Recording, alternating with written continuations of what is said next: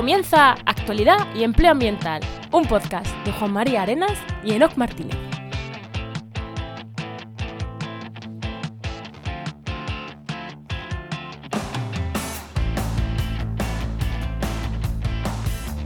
Buenas, soy Juan María Arenas Y aquí Enoc Martínez, y este podcast cuenta con el patrocinio de GeoInnova.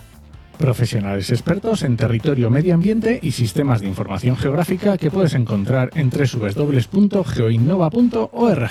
Hoy, en el programa 189 del martes 19 de septiembre de 2023, hablamos sobre transición del carbón, sobre transición justa.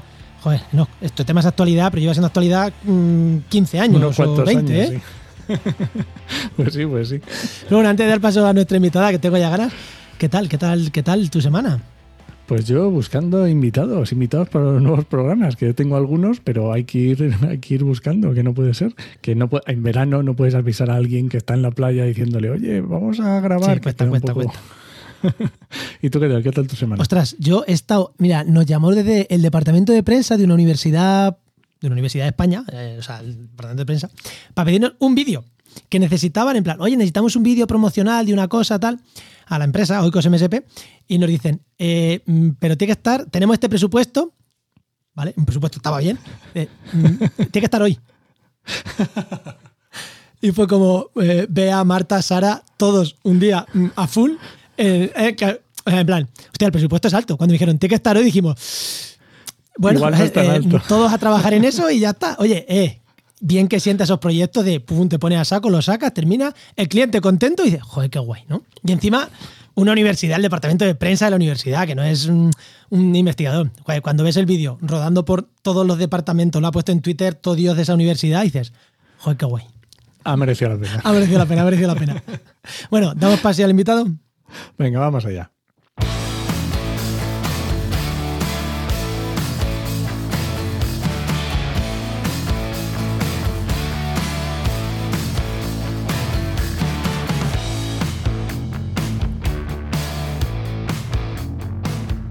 Hoy tenemos con nosotros a Laura Martín Murillo, que es licenciada de Sociología y directora del Instituto para la Transición Justa del Ministerio para la Transición Ecológica y el Reto Demográfico del Gobierno de España. Ay. Muy buena, Laura, ¿qué tal? Muy buenas. Pues nada, encantada de estar aquí con vosotros este ratito. Pues nada, vamos a ver, va- va- vamos a ver si la conexión nos deja hacer eh, bien la entrevista, que, que no es muy fina. Ya os digo así entre, entre esto, no lo sabéis. Lo- el primero que ha fallado es Enoch, ¿vale? O sea que. Así que vamos. Pero eso no lo vais a notar, eso no lo vais a notar. Pues no, eso. eh, Me- vamos a empezar por el principio. todos los venga. invitados, venga. Laura, la pregunta que le hacemos a todos los invitados y es, cuando eras pequeña, ¿qué querías ser de mayor y cómo has llegado hasta aquí? Pues cuando era muy pequeña quería ser poeta. Eso se me pasó, pero es verdad que desde los 12 años eh, quería ya ser socióloga. Tampoco tenía muy claro que era ser so- socióloga, pero me, me debería sonar fenomenal para mis 12 años y ya desde entonces pues quise, quise ser socióloga sin saber muy bien lo que, lo que era y está muy orientada hacia ese tema. En sociología, eh, pues me- siempre, bueno, pues eh, me- me dio especial interés los temas relacionados con conflicto social, sobre todo con el conflicto socioambiental, también las, las cuestiones de género, son elementos en los que siempre pues, he tenido muchísimo interés y ya desde entonces pues me he dedicado a esto que viene a ser pues, las transiciones, la, la solución de, de conflictos ecosociales y, y el tema de la transición justa pues, en los últimos 15 años de mi vida ya. O sea, me, gusta mucho porque es verdad que dices, cuando piensas en transición del carbón, te imaginas a alguien, mm, o bueno, no minero, pero alguien de ambientales, alguien así. Joder, y, y- a veces se nos olvida que el perfil del sociólogo aquí es, es, es imprescindible. Pero como tú y yo no venimos del mundo más del ambientales, biólogo, claro, te espera alguien así, dices, socióloga, y luego te para a pensar y dices, no, es, o sea, es- o sea, sí, es que tiene toda la, tiene toda la, toda la razón del mundo que es una socióloga quien está, quien está aquí. Bueno, ¿no? ¿algo más o pasamos? Porque yo creo que nos ha hecho un resumen. Vamos directo al carbón y vamos directo. venga. Vamos al carbón. Pues sí, lo que quería decir sobre sociología, no sé si hay interés, pero lo que sí que es cierto es que para todos los temas eh, que, que- que- que requieren pues un cambio de políticas, una, una política transformadora y que tienes que contar con la gente, pues que los equipos multidisciplinares, esté donde esté el sociólogo, esté al mando no, pues, es, un perfil interesante, sí. Sí, sí, sin duda, sin duda, sin duda. Y es que sin eso no hay una transición justa. Al final lo que hay una imposición muchas veces. Que es. Hay veces que en, el mundo ambiental, igual a veces pecamos de hay que hacerlo así por mis santos huevos. Pues igual no. bueno, vamos con el carbón. Vamos allá.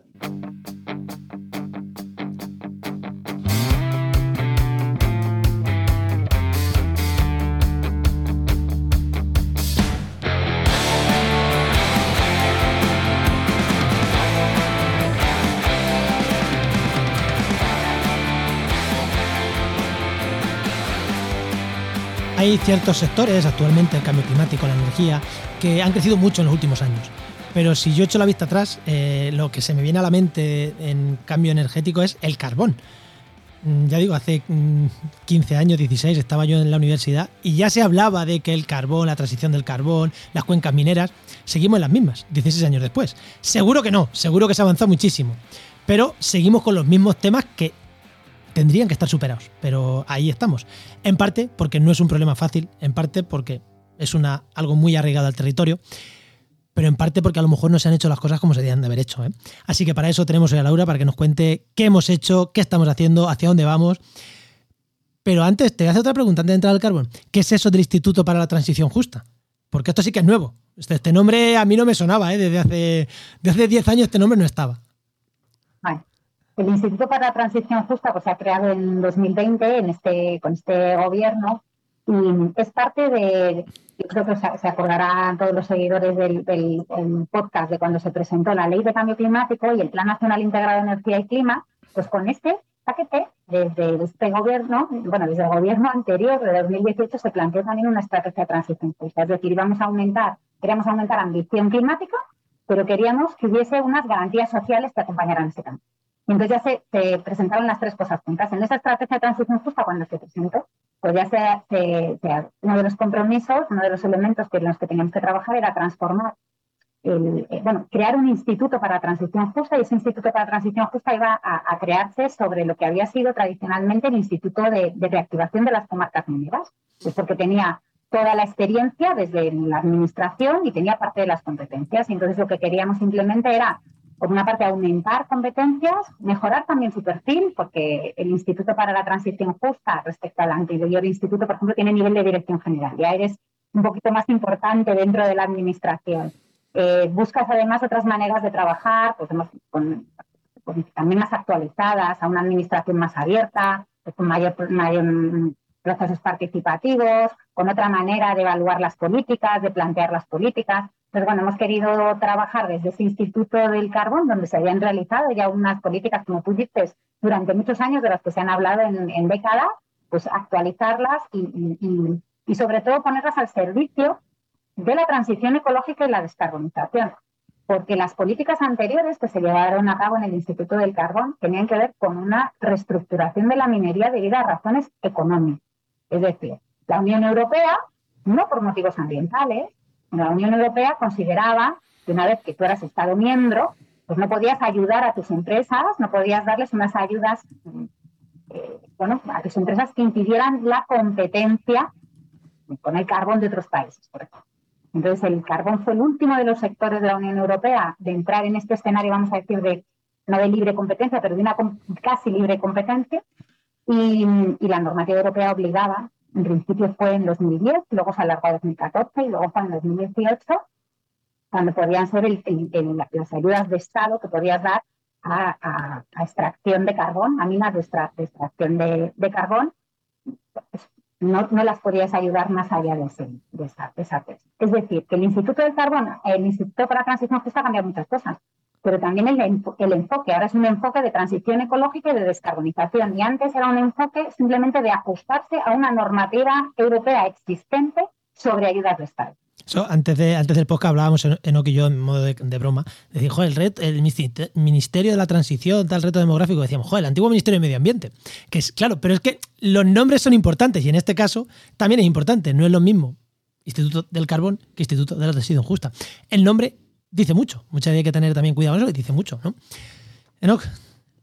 Vale, y es muy interesante esta parte que decías de reactivación económica y de medidas económicas, porque yo entiendo que también esto viene de más largo, estamos hablando de los 80, de los 90, y yo entiendo también que aunque el instituto eh, estuviera fomentando eh, medidas económicas, yo entiendo que ya, o sea, el run run de que el carbón iba a desaparecer es de bastante antiguo, ¿vale? Entonces, ¿Cómo ha sido ese cambio incluso de las personas? Yo ahora me refiero al, territorio, ¿vale? De las personas que viven en esas comarcas, de ese cambio de que el carbón va a desaparecer a, llegar hasta hoy. Claro, porque el instituto estaba enfocado antes a reconversión económica, lo has dicho tú directamente, y ahora es ambiental, claro.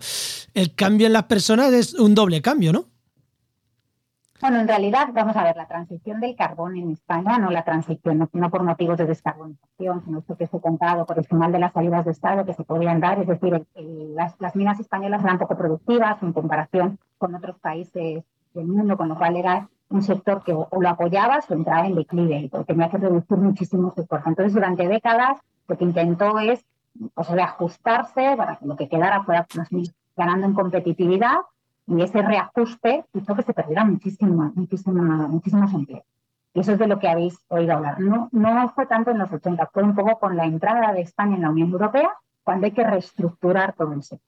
¿vale? Entonces, había habido una reestructuración, pero la grande es por la entrada de España en la Unión Europea, entonces se establecen los marcos de Para que os hagáis una idea, claro, el carbón, las comarcas del carbón, la, se habían, eran, eran espacios en los que se generaba bastante empleo y se crearon comunidades, en algunos casos donde existía poco.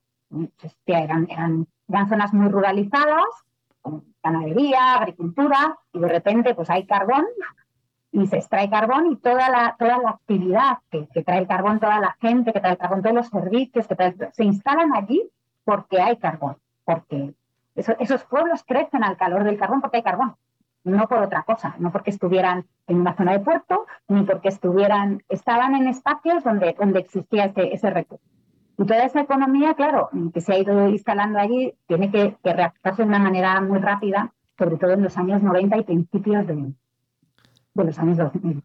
Ahí tuvimos un reajuste importante, se perdieron mm, miles de empleos en minería y en zonas donde era muy difícil, y esto sucede también en otros países de Europa, donde es muy difícil diversificar porque, claro, son monocultivos que durante mucho tiempo también han expulsado, o sea, no voluntariamente, pero bueno, hay una expulsión de otras actividades que se producen, pues porque a lo mejor eh, incluso por los pasivos ambientales, pues no, son, no han sido zonas atractivas para que se instalen otros, otras empresas, otros servicios, etcétera. O sea, que han, funcionado, a veces son espacios también que muy masculinizados, con economías muy masculinizadas, en las que la mujer ha tenido un rol pues no protagónico, vamos a decir, en la, en en economía. Eh, en fin, pues tienen diferentes particularidades que hacen que, el cambio del, del, carbón a otras, a otras actividades no sea algo sencillo, no sea algo que digas, bueno, pues mira, dejamos de producir carbón y mañana empezamos a producir otra. Y como decís, durante décadas se hizo una reflexión y se apoyaron desde el Instituto del Carbón durante décadas se apoyó esa, esa reconversión, vamos a llamarla más eh, eh, gruesa, cenas de miles de personas, de 25.000 eh, trabajadores mineros que, fueron reajustándose. Y se hicieron diferentes, diferentes políticas, por una parte de protección a los trabajadores, con jubilaciones, con apoyando un poco para que se pudieran quedar en ese territorio, pues si no los trabajadores hubiesen migrado masivamente, y también de búsqueda de nuevas inversiones. Y en esa búsqueda de nuevas inversiones, pues es como todos los trabajos de reactivación, un trabajo de prueba-error. Y tú pruebas y, luego mejoras y, vas aprendiendo y vamos aprendiendo todos colectivamente y se aprendió durante, durante décadas. Y también es verdad que cuando ya se habían refinado y se tenían, que se estaban apoyando proyectos bastante interesantes, pues nos llegó la crisis, la gran crisis que nos llegó a todos y barrió muchas de las, de las industrias que se habían intentado llevar a, para, para justamente para reconvertir esas zonas. Estaba con pinzas y lo barrió. Se cayó la construcción, que era un sector en el que se había invertido mucho en las zonas, se cayeron las renovables, nos acordamos no solo de la gran crisis, sino del parón que hubo de las renovables en, en España, y se había, por ejemplo, invertido en, renovables, no, no, en generación, pero a lo mejor sí en, en fabricación. Hubo, hubo a principios de, de, o sea, a partir de 2008, pues también fue una situación que de alguna manera desde, un punto de vista económico llovió sobre mojado. Es decir, había habido durante dos décadas una pérdida de empleo importante, luego te pilla una gran crisis, bueno, y en esas más o menos un poco un tiempo después, cuando ya empezamos, o empezamos a trabajar desde transición justa en esta agenda, pues realmente de minería quedaba muy poco es decir, teníamos 800 y pico trabajadores en toda España, si contamos en OSA, que es una empresa pública. En minería privada teníamos 800 trabajadores, si contamos directos y auxiliares. O sea, realmente en 2018 quedaban esos números de trabajadores muy pocos repartidos por las zonas mineras. Eran unas zonas en las que a pesar, esos, quedaban esos pocos trabajadores, pero es verdad que la gente sentía una gran frustración, y es normal, y una, una pérdida de confianza sobre procesos de, reactivación en la que no se habían obtenido los resultados o las esperanzas que ellos habían tenido, que habían puesto en esos, en esos procesos de, reactivación. Pero bueno, tenemos esa, esa parte de la minería. Y luego tenemos otro cierre asociado, que es el de las centrales térmicas, que no tiene por qué estar relacionado porque las centrales térmicas españolas consumían fundamentalmente carbón importado el carbón de, nacional era muy pequeño, y que sin embargo sí tienen un impacto muy importante en nuestras emisiones de gases de efecto Y eso sí que es una política, o sea, quiero decir, hacer un cierre ordenado de ese parque de carbón, de generación de carbón, es importante desde el punto de vista climático. Y desde 2018 a 2022, pues hemos reducido un 80%, se ha reducido un 80% la, la, la producción la generación eléctrica con carbón. Hemos pasado de 14 y pico a menos de 3 en cuatro años. Ha sido un cambio importante, cual nuestro sistema eléctrico pues, es mucho más limpio y hemos reducido las emisiones un 30%. ¿Qué pasaba? Que este cierre de las centrales de carbón, de térmicas de carbón, que en algunos casos consumían algo de carbón nacional, pero mayoritariamente consumían carbón de importación, sin embargo, en muchos sitios sí coincidía la central de carbón en alrededor de donde habían estado las minas, aunque ya no, la, aunque ya no consumieran ese carbón mm, al 100%. Y entonces son impactos adicionales en algunos casos sobre algunos. Y desde entonces, pues hemos, es lo que hemos hecho, es lo que hemos venido trabajando desde el Instituto para Transición Justa, pues para acompañar ese último cierre de la minería, que eran 800 y pico trabajadores, con el cierre del parque mm, de carbón nacional, que esperamos que cerrar en 2025 las últimas centrales.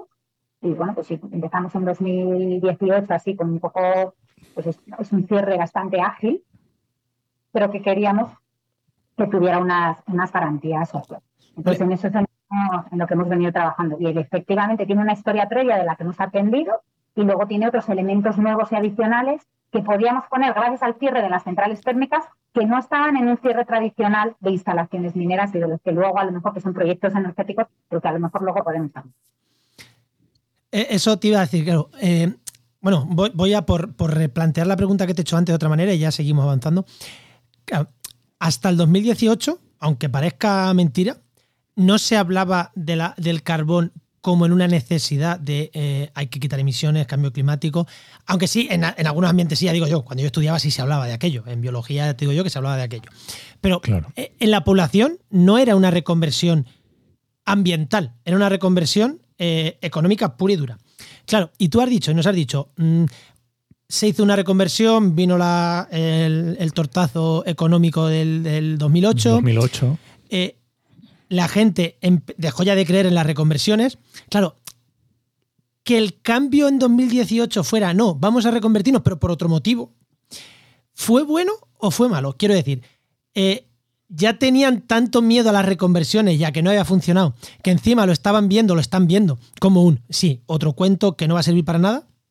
O al revés, o en plan, no, es que esta reconversión es por otra cosa a nivel sociológico, la gente de los pueblos, eh, no, no, hablo fuera de España porque me, interesa más lo que piensa la gente en, los pueblos, ¿cómo lo ve? ¿Como algo, este cambio sí es necesario o lo sigue viendo como mm, esto no sirve para nada, nos han quitado nuestra forma de vivir?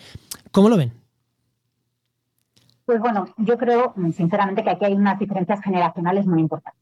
Yo creo que la gente joven de, las zonas carboneras pues, saben y es, pues, no, es que, no es que hasta 2018 no se hubiese no, se hubiese sabido que por el cambio climático se tenía que terminar, porque es una de las, de las cuestiones que hemos tenido más claras en reducir emisiones, es que la, la, salida más rápida que pudiéramos hacer de la generación con carbón, lo mejor, que, avanzar en cambio climático era lo más eficiente desde el punto de vista. Entonces, la gente, yo creo que más o menos lo sabían. Eh, la gente joven, en general, yo creo que, que, lo vive de otra manera, pero, pero la gente mayor, pues lo vive pues, con, con, normal, o sea, lo vive con la normalidad, o sea, con, con, el descreimiento a lo mejor, lo ha vivido con el descreimiento, pues que normal, que le da también la, la, vida. Yo creo que muchas cosas en esa reconversión previa se hicieron bien. No creo que todas sean así. Creo que también lo que pasa es que también es las expectativas que tengas. Y es, hay cierto que, que, había unas cuestiones que eran muy difíciles, es decir, generar empleos con categoría industrial, lo que significa de salarios, lo que significa de condiciones laborales en zonas muy ruralizadas, pues no, allí donde no, ha habido, las zonas eran menos ruralizadas, es decir, donde hay otra posibilidad de nuevas industrias, pues el cambio se ha visto con menos, con menos pesar, porque ha, causado menos, menos daño. Pero bueno, la gente mayor lo ha vivido, pues eso, diciendo, bueno, ahora esto. Y yo creo que, fíjate, a mí lo que más me interesa desde el punto de vista de las zonas de, del carbón es que eran, han, sido, han, han sido sociedades eh, con un alto componente comunitario. Es decir, eran comunidades fuertemente cohesionadas alrededor del, del carbón y con unas herramientas, con unos elementos de solidaridad importantes. Entonces, para esa gente que se había, o sea, que es consciente de que primero eh, eran ellos los que con su trabajo generaban la riqueza y la luz en todo y la calefacción, todas las ventajas para el resto de los españoles, eran ellos los que contribuían al bienestar de los españoles, eran ellos los que hacían avanzar en derechos eh, sociales, derechos laborales, muchos de los derechos laborales, no solo en España, en todo el mundo, en Sudáfrica, en Polonia, se han ganado las minas, esto es así. Entonces, e, esa gente que, que, había, que había contribuido al bienestar de, de, sociedades más antes y que se sentían un poco, o tenían un sentimiento heroico y lo siguen teniendo, pues de repente que eh, lo más difícil era mm, ese rechazo de decir, yo no quiero ser el malo del cambio climático. O sea, llega un problema que es nuevo, que es diferente y que de repente te hace ser percibido por una parte importante de la sociedad eh, en un papel diferente al que habías tenido históricamente, que era una historia bastante heroica, la del trabajo. Entonces, esa parte, de, a mí desde el punto de vista, no sé, de, de construcción de identidad emocional, pues es una, es una parte importante, ¿sabes? Dicho esto, creo que, que, cuesta aceptarlo, ¿sabes? Y que entonces vas a buscar cualquier, cualquier otra cosa, decir, bueno, no funcionará otro sistema para que no nuestras emisiones no generen el cambio climático, o sea, siempre vas a intentar. Dicho esto, yo creo que, bueno, que ya como una parte dura ya había pasado, simplemente gente que tiene una experiencia, que lo que hemos intentado es ser honestos, o sea, tampoco abundar en esto en saber que bueno que el plan era entre todos. O sea íbamos a tener que buscar una solución y la solución no, la podemos dar ni desde Madrid ni desde un gobierno ni desde no porque las soluciones son muy diferentes zona a zona y que teníamos que hacerlo de manera colectiva. Yo creo que en ese trabajo que hemos hecho también de hacerlo de manera colectiva es decir no venimos a vender una moto porque no tenemos moto que vender de manera desgraciada o sea no tenemos una tarifa mágica que lo vaya a solucionar todo sino queremos construir algo de manera colectiva pues han ido sumando muchos actores en territorio y bueno, hay gente que a lo mejor lo percibía pues con muchísima pena y con mucha frustración al principio, pues al final ahora pues está participando desde otro punto de vista, decir, bueno, pues mira, eh, tengo estos, o sea, eh, eh, estoy pasando también el duelo o he pasado el duelo y ahora tengo oportunidad de, aportar. Y esa, esa energía, esa, ese, porque al final no va, no va a suceder nada si no son proyectos desde el territorio, si no son ideas que funcionen allí, no vamos a conseguir hacer nada, no tenemos grandes varitas más. Eso en eso estamos trabajando. Pero para mí sí que ha sido, o sea, esa, comprensión de esas comunidades no pasa solo en España, pasa en muchos sitios. Eh, son comunidades orgullosas del valor histórico que han tenido. Y en Sudáfrica, por ejemplo, es que fue el apartheid, se tumbó en las O sea, si no. Igual, Igual algún youtuber ultraliberal había que mandarlo a la mina cuatro días. igual le cambia la conciencia que tiene. Cierto que esas, comunidades que han sido así, pues sufrieron, luego han sufrido. Eso, te lo digo desde la parte más de Y luego es verdad que hemos tenido una oportunidad pues, de hacer una reflexión pues, en, esto, en, esta clave eh, un poco de, transición ecológica, es decir, vamos a darle una vuelta. Por otra parte, eh, tenemos unos espacios naturales en esas zonas de carbón muchas veces maravillosos. Maravillosos, sí. Son, son, espacios donde tenemos, además, bueno, donde conservamos una parte importante de nuestra biodiversidad. Eh, y, bueno, tienen, tienen, tienen que tener un futuro y en eso estamos trabajando, en un futuro que a ver si podemos ya que, ya que, ya que ya que damos el paso, a ver si damos un paso, un salto importante para ponerlas un poco en la vanguardia del de, nuevo futuro más sostenible y más es muy interesante esto que dices, porque escuchaba yo hace poquito también un podcast hablando de minería, y es, cierto que, que, la minería, los mineros las mineras eran como la vanguardia en el desarrollo. Cuando, cuando surgió eran como la vanguardia, traían, y en derechos laborales también. Y es muy interesante también esto, trasladarlo desde el punto de vista político. Porque claro, aquí ocurre una cosa muy interesante, las diferentes competencias que tienen las diferentes administraciones que ha habido a lo largo del tiempo. Porque, o sea, ¿cómo a nivel político se ha eh, gestionado estos movimientos? Porque yo entiendo que lo que decíamos antes, hay movimientos como que vienen muy de arriba hacia abajo, y luego tenemos aquí el gobierno central, tenemos comunidades autónomas y luego esto trasládalo a nivel local, que ya es mm, tremendo el posicionamiento y las diferencias. ¿Cómo, ¿Cómo, se ha visto, sobre todo en esta última etapa, ya cuando hablamos de transición justa, no ya me meto en temas de económica? ¿Cómo lo, cómo lo has visto a nivel político? Pues vamos a ver. Em, decir que el emperador está mm, desnudo es una cosa bastante difícil en política. O sea, tú llegas y dices, y Teresa Rivera, que yo creo que el día hoy dejó el cargo de los resultados si no recuerdo mal, y, era, clarísimo. Eso si sabíamos también por cómo, por, cómo, funcionaba el sistema eléctrico español y con la penetración que íbamos a tener de renovables, el carbón iba a salir. Y no reconocerlo era mentirle a la gente. Entonces, yo creo que lo hicimos un poco, o sea, políticamente, pues este gobierno tuvo una, yo creo que un, trabajo desde la honestidad. Decir, mira, esto le queda poco, vamos a poner todo nuestro esfuerzo en estar con vosotros, en ver cómo podemos ayudaros a ir para adelante en vez de mentiros. Eso yo creo que políticamente es una de las cosas más difíciles de hacer porque el primero que se mueve se lleva la piedra. ¿vale? Todos los que están callados y saben que va a suceder y que no dicen que el entrenador está desnudo, no pasa nada. Esto políticamente no tiene tanto tiempo. Entonces, bueno, por una parte, pues es verdad que en 2018 eh, eh, trabajamos enseguida en esta dirección y que no era una dirección compartida con los gobiernos autonómicos y muchas veces con los gobiernos locales, aunque en el petit comité todo el mundo sabía lo que Ahí, ahí es donde íbamos. Y lo quiero decir aquí, ya me desahogo en este podcast. el mundo lo sabía públicamente, ahora sí, si le pones una alcachofa no le va a reconocer nadie, ¿vale? Pero todo el mundo lo sabía, entonces terminamos la reunión, me salía tal y cual y todo el mundo, ah, bueno, sin saber qué hacer. Esto era como. Dicho esto, lo que sí que nos hemos esforzado es que, como os he dicho, las soluciones desde la Administración General del Estado, pues son las que puedes dar. Hemos podido hacer unas cosas importantes, sobre todo que las líneas ¿no? de los acuerdos sectoriales, hemos hecho unos acuerdos con los trabajadores de la minería, hemos hecho unos acuerdos con los trabajadores de las centrales técnicas y con las empresas, hecho esas líneas un poco sectoriales de poner el este, y luego lo que hemos trabajado es en lo que llamamos convenios de transición justa, los que trabajamos en coordinación con las comunidades autónomas y las entidades locales.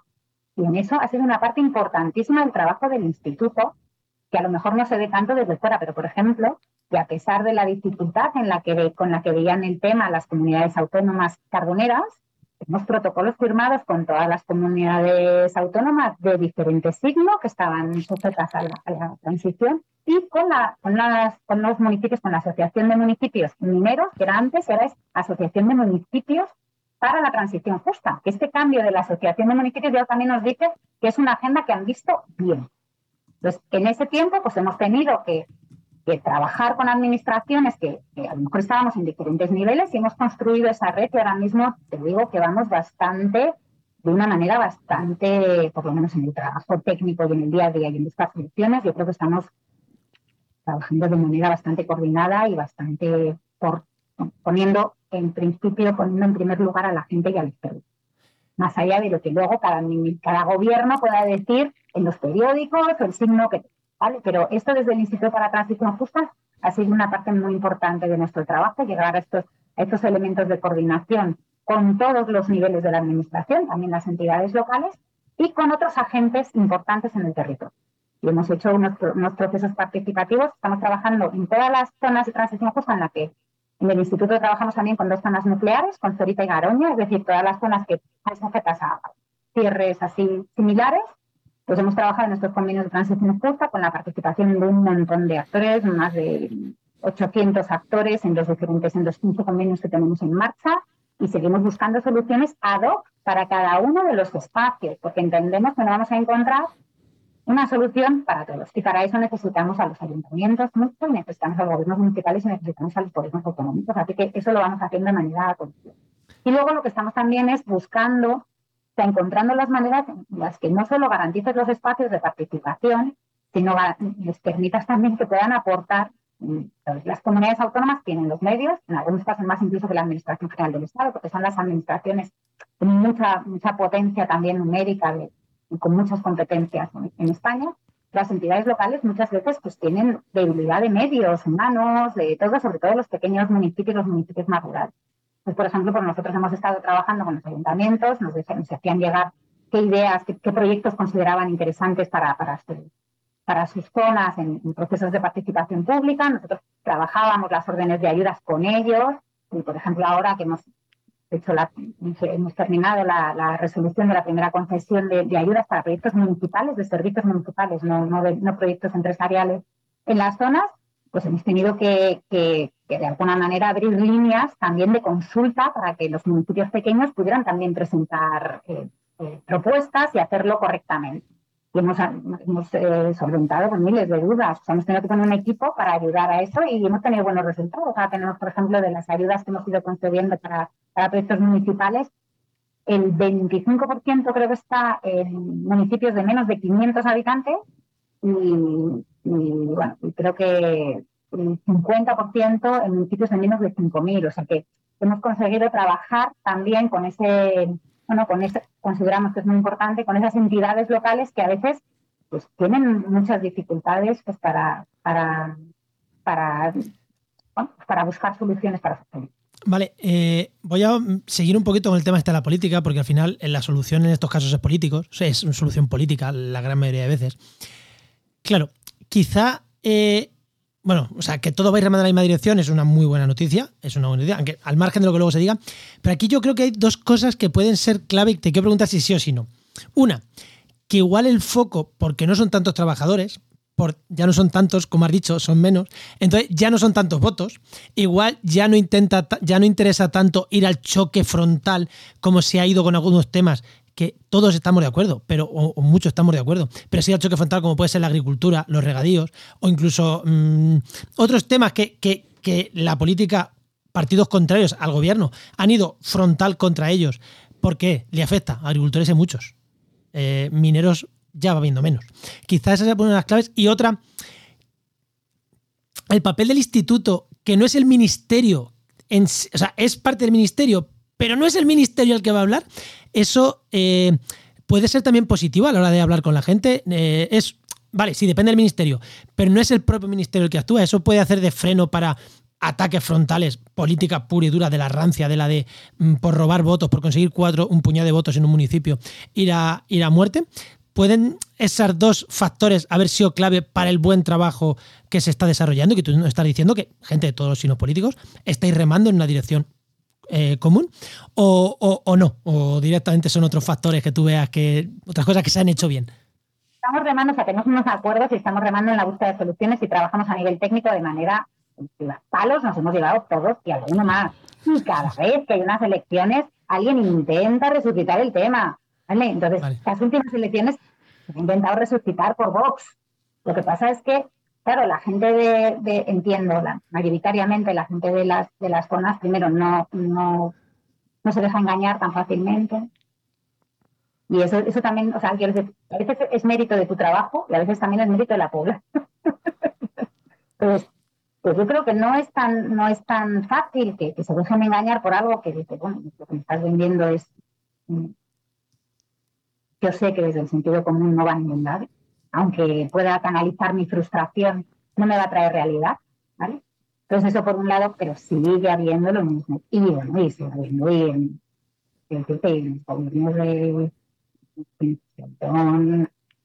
Galicia, pues tienes un nivel de político que siempre va a decir mm, que, bueno, que es, que es una transición que está llevando al desastre, que está causando muchísimo empleo, que es un desastre, que además reventamos red eléctrica porque no tenemos seguridad de suministro, o sea, un montón de cosas que no, que no tienen ninguna validez ni técnica ni, pero bueno, siempre va a surgir, porque siempre es un tema que puede tener eh, cierto éxito electoral.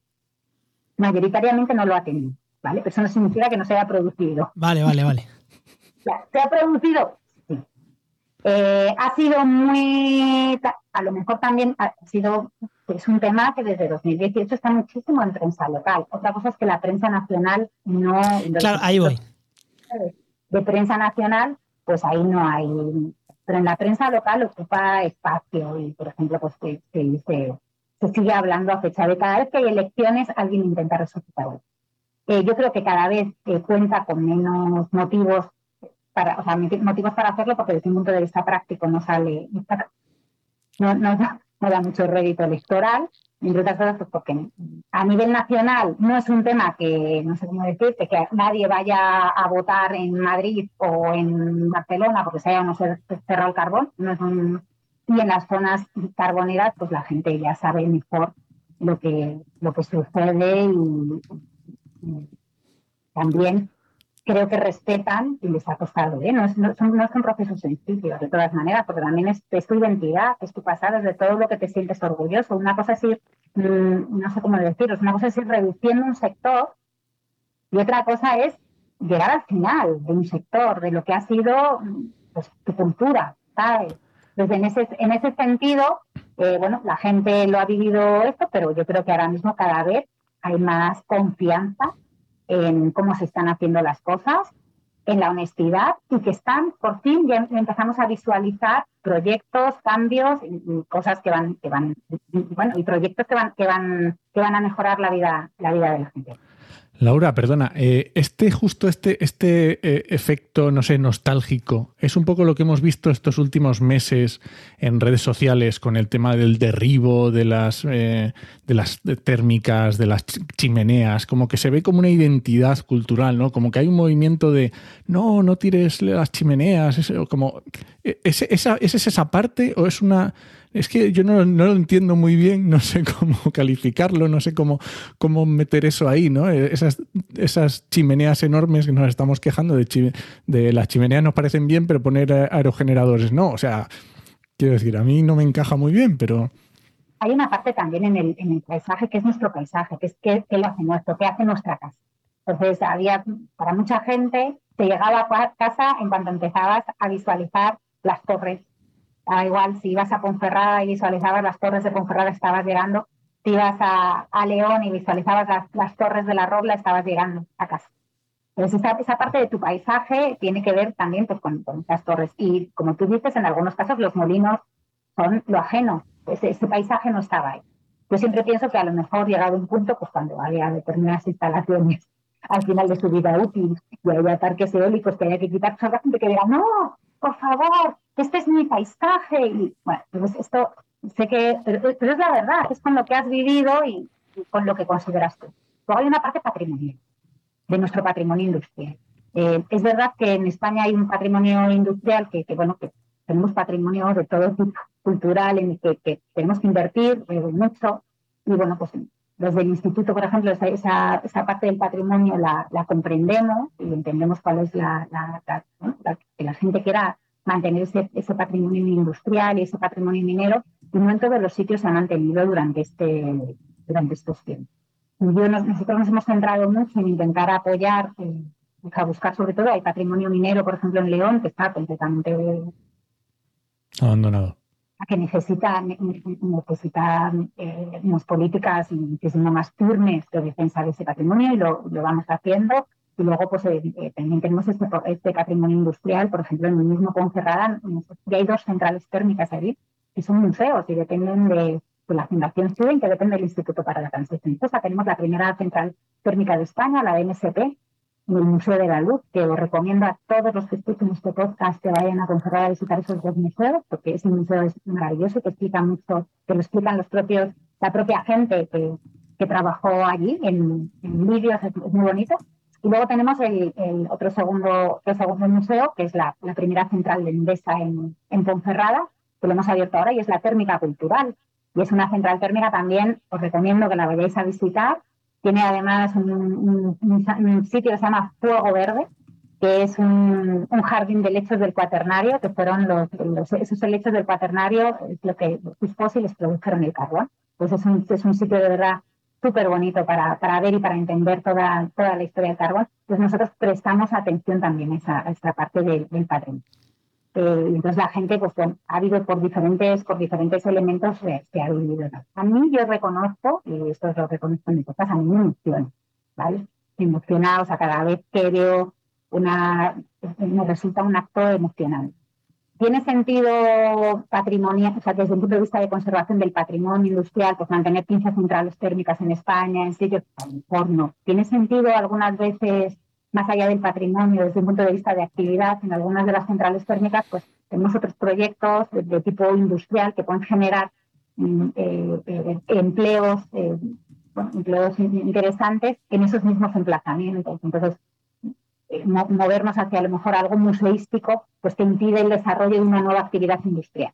Pues hay que, hay que, hay que ver caso a caso. Pero sí, esa parte de esa de esa identidad. Es cierto que de alguna manera, si tú lo piensas, si llevas décadas de reconversión y de repente un día eh, pues ves eh, caer las torres que han, que han sido tu skyline, han, sido, han sido tu skyline durante, durante la, tu vida y la vida de tu padre, pues es un momento emocionante y, yo entiendo cómo, cómo se siente. Dicho esto, y a lo mejor, esto digo por, por ser proactiva, eh, a mí me gustaría hablar un poco también de futuro, de las cosas que están sucediendo que tienen que ver con el futuro, de las cosas que van a pasar. O sea, no solo de lo que ha pasado, sino de lo que, de lo que va a pasar, pues gracias a estas, a estas políticas de transición justa. Y creo que es un poco una oportunidad también para compartirlas, para que sepáis que estamos un poco haciendo un poco con, con ejemplos en los diferentes sitios, si os parece bien. Sí, sí, es, eh, con eso queríamos acabar. Historia, presente y ahora futuro. Bueno, pues entre unas cosas y otras, nuestra propuesta, un poco en, los convenios de transición justa, en algunos de los convenios, por ejemplo, para que os hagáis una idea, un convenio es em, el convenio de Andorra, porque se cerró la central térmica de Andorra y se cerraron también dos minas en 2018. Ojo, una cosa, Andorra, Teruel. Andorra, Teruel. Que cada vez que se dice Andorra, los que no conocen esa zona. Andorra la buena, Andorra, Teruel. Entonces, en, Andorra Teruel, pues tenemos un, convenio para, los cierres, que, para, compensar el cierre que supuso que ha supuesto la central térmica y dos, minas que se cerraron. Pues, pues bueno, por ejemplo, ahí hemos hecho el concurso de transición justa, que no sé si habéis oído hablar. Pues cuando se cierra una central térmica, de alguna manera lo que hace es liberar la capacidad de red eléctrica, donde se vertían, en este caso, 1.200 eh, megas de, carbón, de, generación eléctrica con carbón, pues, pues aflora nueva potencia, no siempre es aflora la, potencia, porque bueno, red eléctrica que calcula y la inicial es un, proceso de calcular esa capacidad que queda disponible. En Andorra teníamos la suerte de que el cierre de la central de carbón, de alguna manera, aunque no es técnicamente exactamente así, es como mejor se entiende, libera esa posibilidad de evacuar a red mediante proyectos renovables, es 1.200 megas de proyectos renovables. Normalmente lo que se hacía por normativa es tú eres un promotor renovable, quieres instalar un parque, entonces pides acceso a red, te pones en una lista y el primero que llega, si cumple los requisitos, se lleva la. ¿vale? Pues lo que hicimos en las zonas de transición justa fue hacer una moratoria sobre esos nudos y en vez de dárselo al primero que llega, dijimos que vamos a concursar en criterios de transición. Y el primero que hemos hecho es Andor. Entonces, como os digo, en Andorra quedaban 1,2 gigas, muchos gigas de, renovables para concursar y, y, planteamos un concurso en términos de transición justa. ¿Qué significa esto? Que más allá de los proyectos renovables, que no son tan interesantes desde un punto de vista de empleo a largo plazo, son muy interesantes desde el punto de vista de instalación, pero que a largo plazo no dejan los activos laborales que, tenía el carbón en territorio, pues queremos proyectos asociados proyectos asociados que además de las renovables, pues den un plus a esa comunidad. ¿Y qué estamos buscando? Pues proyectos o industriales o en interacción con el sector primario, que tengan unas buenas sinergias para generar otras actividades alternativas allí, que tengan también, que generen unos beneficios a las comunidades, por ejemplo, por autoconsumo, por rebajar de la factura eléctrica a, través de, de, PPA, por ejemplo, con empresas o, con, o a través de comunidades energéticas, que, que, que, tengan prioridad para contratar a los trabajadores que han quedado desempleados justamente por los cierres anteriores, que se contraten mujeres, que no queremos una transición de sectores masculinizados a sectores masculinizados, que no nos servirían de mucho desde el punto de vista de la transición justa. Bueno, en fin, pues hicimos un concurso con todos esos eh, criterios. Finalmente en Andorra, pues, pues, se presentaron nueve empresas, el, el, concurso lo ganó la empresa que había cerrado, que era Endesa, y, aparte de, unos parques eólicos y fotovoltaicos y proyectos de hidratación y de almacenamiento y de hidrógeno que son muy interesantes desde un punto de vista energético, pues ahora tenemos proyectos también industriales, fábricas de seguidores solares, fábricas de electrolizadores, fábricas de electrolizadores, eh, fábricas de cimentaciones para los para, un empleo industrial interesante y que tiene que ver con esa cadena de valor renovable que queremos tener en España, tenemos también proyectos con el sector primario, con, por ejemplo, con la recuperación de olivos en toda, en toda esa, esa zona. Eh, comunidades energéticas, nueve comunidades energéticas, que se van a formar a, miles de personas también en temas de eh, motivaciones verdes de todo tipo, de instalación de renovables, pero también, por ejemplo, con el sector primario en prácticas de agricultura orgánica y sostenible, en fin, pues al final esa parte de ese cierre de carbón nos ha dado una oportunidad en Andorra a través de este concurso de hacer un combo en el que vamos a ganar empleo sobre los cierres que teníamos y sobre todo vamos a, vamos a hacer unos desarrollos pues bastante punteros desde el punto de vista de una economía sostenible y, bueno muy interesante para, para, para la descarbonización. Entonces, por ejemplo, eso es lo que hemos hecho en, Andorra y está en marcha y a ver cuando ya, algunos de los proyectos empiezan a, ponerse en marcha y los parques pues tardarán en, en, construirse lo que...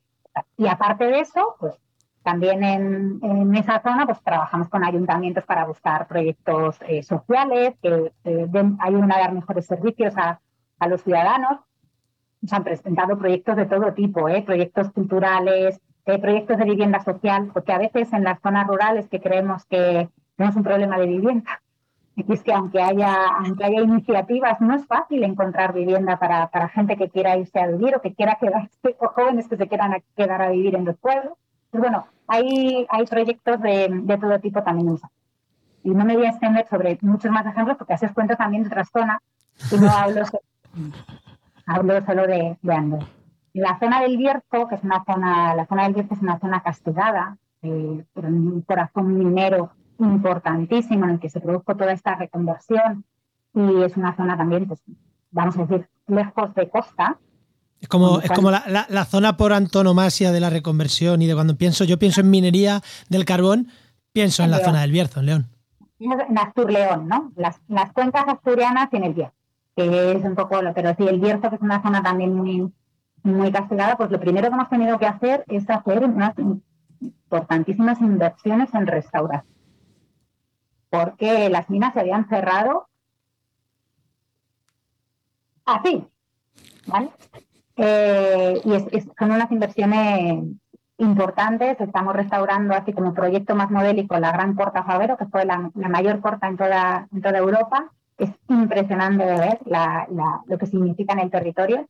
Y ese es un proyecto, por ejemplo, muy bonito en, un corazón minero como Favero, que, tiene, tiene además unos fósiles de, esto, de los fósiles del cuaternario muy interesantes, con lo cual podemos hacer unos senderos alrededor de, interpretación justamente eh, de geológicos y, eh, de, la, historia del, del carbón. Bueno, un gran proyecto y tenemos como esos proyectos de restauración, grandísimos proyectos de, de restauración en toda la zona del Bierzo. Hemos tenido, hemos abierto este, esta primavera la térmica cultural, que es un proyectazo, ya os digo, es una, es tener una central térmica al servicio de la cultura y, el eslogan es cultura incandescente. Que es, en Ponferrada, ¿no? Es en Ponferrada y es un, es un sitio muy bonito.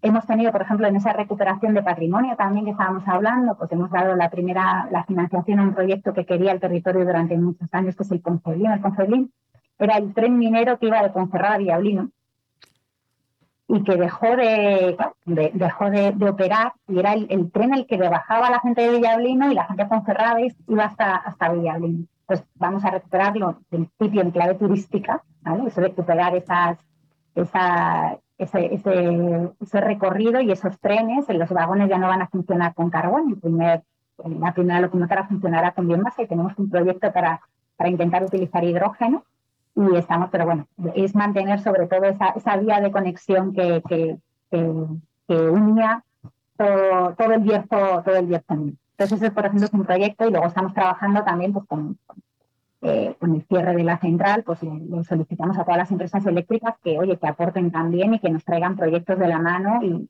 hay eh, una fábrica de reciclaje de palas y una fábrica de reciclaje de baterías de vehículos eléctricos, que están ya bastante, la, la de vehículos eléctricos creo que empieza la construcción ya la semana, la semana que viene y que están también asociados a esos a esos cierres para ir paliando el impacto. O sea, que vamos teniendo pues, proyectos culturales, proyectos también industriales y, eso por, por la parte del Bierzo y seguimos, seguimos buscando. En la zona del Langreo, por ejemplo, también que se ha cerrado, es una zona minera y se ha cerrado una, una central térmica, la velada, y, era una, zona tradicional minera, pues eh, también se ha anunciado un proyecto que es muy interesante y que, es la, una fábrica de paneles fotovoltaicos en, el corazón de la comarca de la comarca minera. Se van a producir paneles paneles fotovoltaicos allí en Langreo y es un proyecto que también hemos venido trabajando de transición justa pues, con, mucho cariño y que vemos con, con, ilusión. Y ya os digo pues estos son por ejemplo pues algunos de los algunos de los de los ejemplos. Tenemos muchísimos muchísimos. me parece icónico el, reconvertimos, como has contado en Andorra, como has contado en esta última zona, reconvertimos una zona minera en una zona de producción directa o mm, indirecta de energía solar, eh, eólica. Joder, me parece. Ostras, seguimos produciendo energía en el mismo, de una manera o de otra en el mismo territorio. Vale, no siempre funciona. Por ejemplo, en Andorra sí hay muchísima potencia de producción, tanto fotovoltaica como eólica pero hay las zonas del Bierzo, hay zonas que tienen un nivel de protección alto, entonces no siempre va cierre una mina, pues a lo mejor te encuentras en una zona osera, que lo que debemos hacer es proteger a los osos que tenemos allí y buscar otras alternativas, ¿vale? No, el cambio no es, siempre tan sencillo. Y justamente esto es muy interesante, allí donde no hemos tenido la posibilidad de, que las, renovables sean un motor, nos ha costado más. ¿Por qué?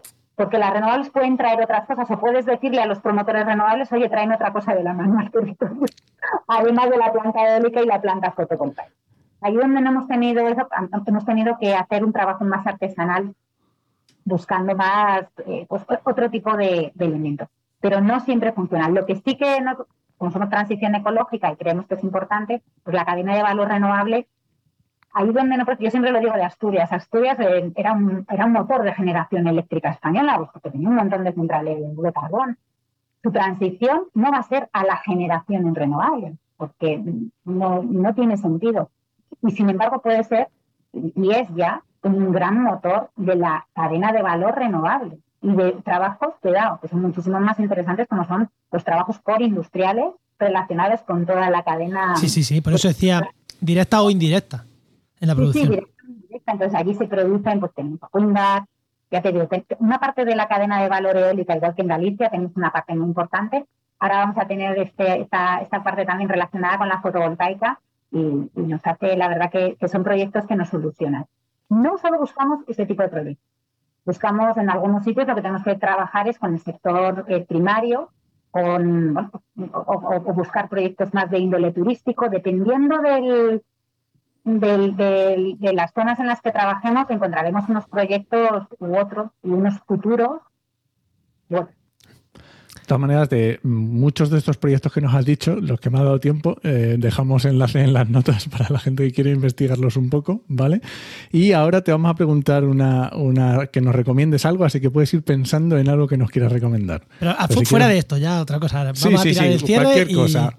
¿Recomiendo de qué? No, pero espera, espera, espera, tiramos el cierre y ya nos despedimos. Y ya nos despedimos y ya, eh, ya cerramos el, episodio de Carbón. A mí que sepas que me ha dejado con los dientes largos eh, entre la entrevista que hicimos hablando de la Sierra de la Culebra, Lago Sanabria, Zamora, tal, y esta, me voy a tener que pegar un viaje entre Zamora a León, eh, que es una zona que no la tengo muy visitada. Y, joder, la restauración de ecosistemas me encanta, con lo cual voy a tener que ir allí.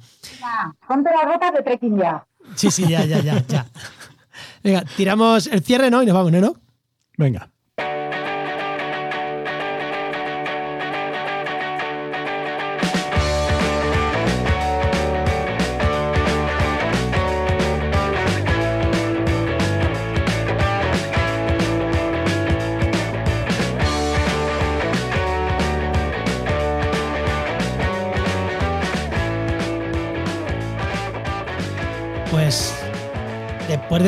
Esto tan interesante que nos has contado, Laura, la verdad que me ha parecido una conversación súper interesante.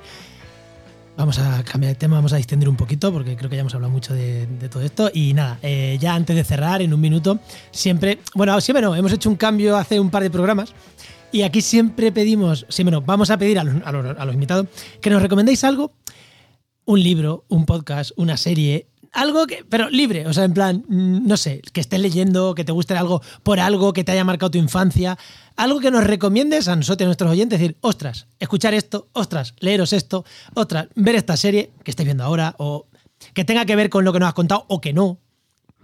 O Aquí- incluso si me dices, es que este verano he estado no sé dónde que me ha parecido espectacular. O- bueno, lo recomiendo, pero no vayáis mucho. Vamos a ver, me ponéis en un aprieto porque vamos a ver. Vosotros decís que lo del instituto, que no es ministerio y tal y cual, el gobierno de España, no hemos parado de trabajar y recomendar. Admiro mucho a la gente que es capaz de tener estos trabajos y luego además le da tiempo muchísimo a leer, de hacer interesante y a recomendar cosas así. Yo soy una simple humana, me da tiempo justo, justo, justo a, hacer, a cumplir con mis obligaciones mm, eh, tremendas en esto de, de la transición de la transición justa. Yo que si os tengo que recomendar algo, Oye, mira, pues a, algo de, Una- algo, pues algo de transición justa, un libro, algo. voy a hacer una cosa, os voy a hacer una recomendación. Y esa es, la recomendación es que visitéis las comarcas y os- esa, es, esa es mi recomendación, os lo digo de verdad. Tanto Bierzo Laciana, las zonas asturianas, estamos hablando eh, Cuenca del Guadiato, en el norte de Córdoba, precioso. Hay unas, hay unas, eh, es, es, es muy bonito de ver. que Vais a tener además la posibilidad de siempre, siempre va a haber algo, eh, un museo, una manera de conocer qué, qué significa Colla. Luego es que la naturaleza es espectacular y la gente mola. Entonces, aunque quede así un poquito de barrer para mi casa, mi- de verdad que mi, mi recomendación es, es visitar las zonas, estas cosas que os he contado, de la técnica cultural, las zonas en Asturias.